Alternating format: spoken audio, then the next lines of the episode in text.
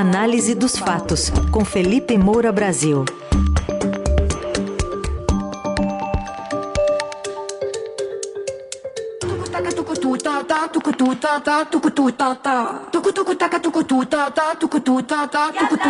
É, porque hoje um dos assuntos está no ritmo, no tema da Copa do Catar, um patriota curtindo a vida doidado no twist and shout da Copa do Catar, enquanto o governo aqui de transição está tentando caminhar também com seus assuntos. Oi, Felipe, bom dia. Salve, salve, Ryzen, Carol, equipe da Dourado FM, melhores ouvintes, sempre um prazer falar com vocês. Bom dia, Felipe. Tava dando uma olhada nos memes, né? Você, como ativo frequentador do Twitter, deve ter visto ontem muitos. Hoje eu tava recuperando aqui. Tem um que é assim: tem lá a foto de Eduardo Bolsonaro com a esposa posando ao lado, que parece ser um jogador lá estilizado. E aí escrito assim: malandro, malandro, e Mané Mané. E aí embaixo tem a foto de vários é, apoiadores em frente a quartéis tomando chuva e com um, um, deles com a plaquinha não desistam, né? Então eu queria te ouvir aí sobre é, como pegou mal essas imagens do deputado lá no Catar, enquanto os opositores seguem aqui nessa tarefa de manter o apoio ao presidente.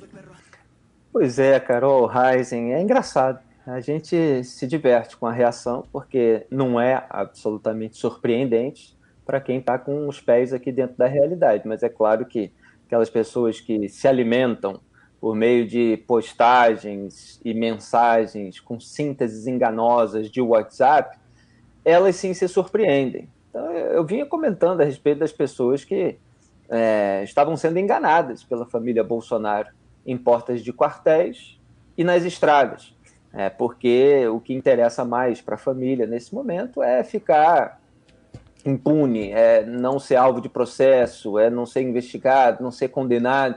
Essa é a maior preocupação deles e nós mostramos aqui na coluna o Frederico Wassef, advogado da família, indo a um acampamento bolsonarista em porta de quartel em Brasília para dizer precisamente isso, só que nas palavras dele, falando que é bom para desestimular é, a bandidagem de perseguir o nosso herói traduzindo aqui para a linguagem é, real do mundo real, eles querem blindar Jair E ele citou ele, o Jair Bolsonaro, o, os filhos e o entorno.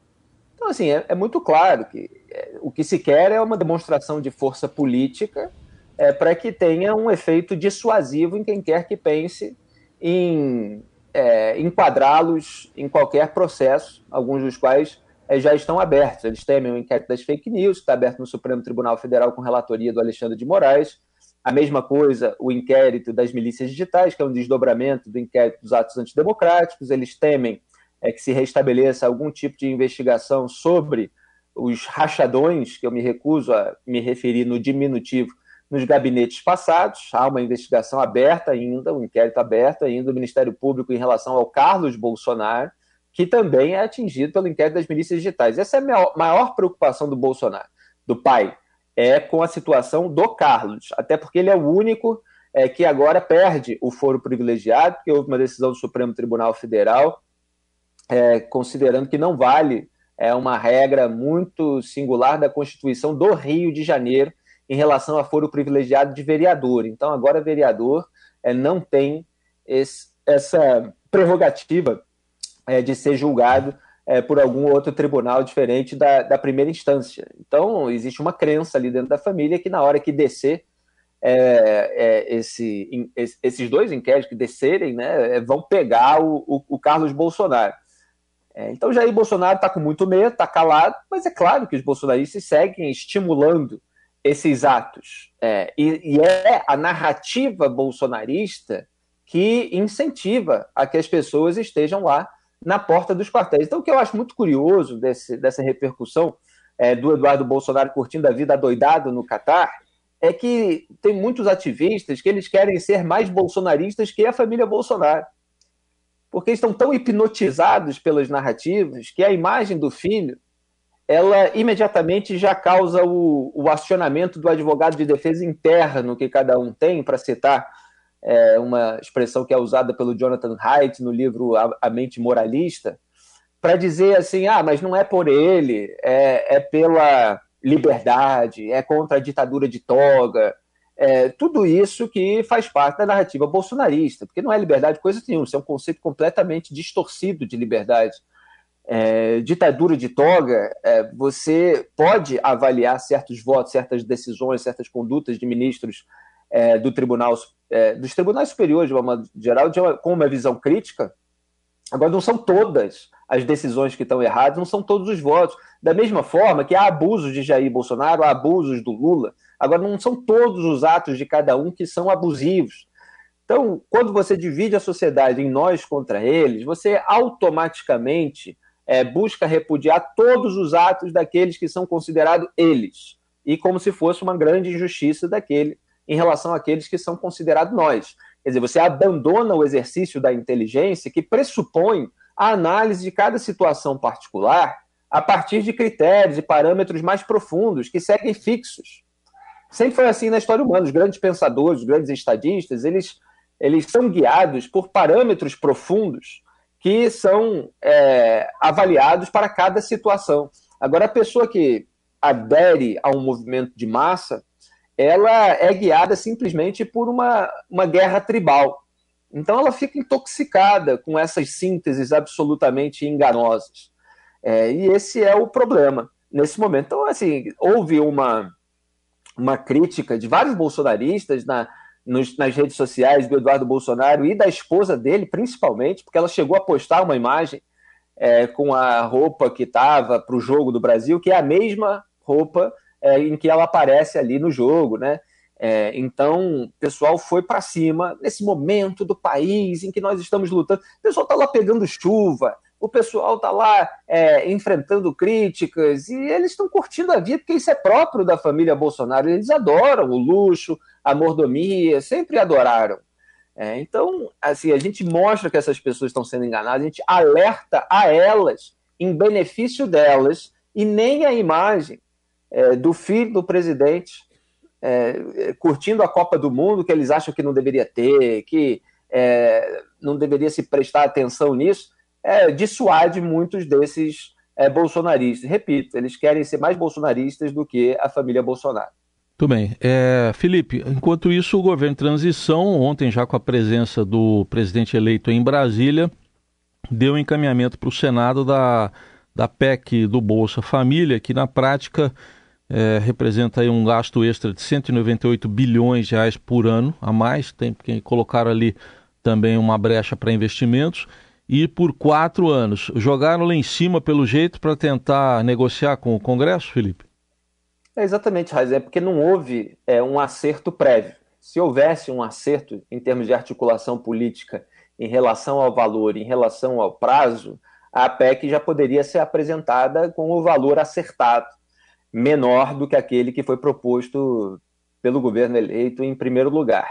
É, não havendo, eles jogam para cima é o bode na sala que eles colocam com gordura para queimar para passar pelo filtro do Congresso Nacional. É, para o Lula seria o ideal em termos é, aqui da, das próprias ideias petistas que é, o governo dele inteiro já estivesse coberto durante quatro anos é, com esses 200 bilhões de reais a mais por ano para gastar fora do teto de gastos, que é aquela regra que é, atrela é, o, o, aumento das despesas a inflação do ano anterior. Né? Então, você quer tirar disso, fica tudo desatrelado, você tem aquele dinheiro para gastar, não se sabe exatamente de onde virá esse dinheiro, quer dizer, é, você aumenta a dívida, ou você vai ter que ter um aumento de carga tributária. É, então há uma reação muito grande em relação a esse tipo de irresponsabilidade fiscal, até porque há outros lugares onde poderia haver corte de gastos mal feitos. Né? O pobre ele não é priorizado no orçamento. Quem é priorizado no orçamento são os setores do funcionalismo público mais é, beneficiados né, por altos salários. É, você tem a parte da Previdência e, e, você tem as emendas parlamentares. Os parlamentares são muito beneficiados com emenda individual, de bancada, de comissão, de relator. É, então, assim, você tem, por bons e maus motivos, parlamentares querendo que esse prazo é, de vigor desse valor fora dos gastos seja renovado anualmente, não durante quatro anos. Alguns topam até que seja durante dois anos. É, porque eles querem sempre poder negociar com o governo eleito. Aí você tem a negociação das sombras da República, que é o velho toma lá da cá, que inclui, inclusive, a manutenção do orçamento secreto, eventualmente algum refinamento é, nesse mecanismo, é, a distribuição de cargos, tudo isso que interessa muito ao Centrão, é, sempre sob a fachada democrática. E você tem aquilo que um Congresso deve pensar, que é você não dar um cheque em branco para um governo eleito e exigir dele aquilo que é necessário é, para o funcionamento da economia do país, que nesse momento é reforma tributária, é reforma administrativa, inclusive para acabar com as benesses de, da cúpula dos militares, dos próprios parlamentares, etc. Você tem uma revisão necessária das isenções é, tributárias, né, o fim do Bolsa Empresário, tudo isso pode ser negociado a cada ano. Se você der um cheque em branco, o governo fica absolutamente descomprometido com o resto e pode manter aí os gastos exponenciais é, sem maiores preocupações, o que felizmente preocupa é, o mercado e outros setores. É, então a gente vai ter que ver, esperar um pouco para ver é, que valor que vai sair daí. O Alessandro Vieira, senador do PSDB do Sergipe, é um, é um senador bastante pragmático e ele fez uma proposta alternativa considerando que 70 bilhões de reais poderiam ficar fora do teto. É, então você vê, PT quer 198 bilhões, uhum. quer dizer, 175 bilhões que são correspondentes a todo o Bolsa Família fora do teto, mais 23 bilhões para investimentos, que é gordura para queimar. Eles sabem que isso vai ser reduzido, alguns calculam é, é, que possa ser reduzido apenas para 150 bilhões de reais, mas há parlamentares que querem que o valor fique ali mais próximo do 100. Então, entre esses 70 e esses 150 bilhões, vai sair algum outro número.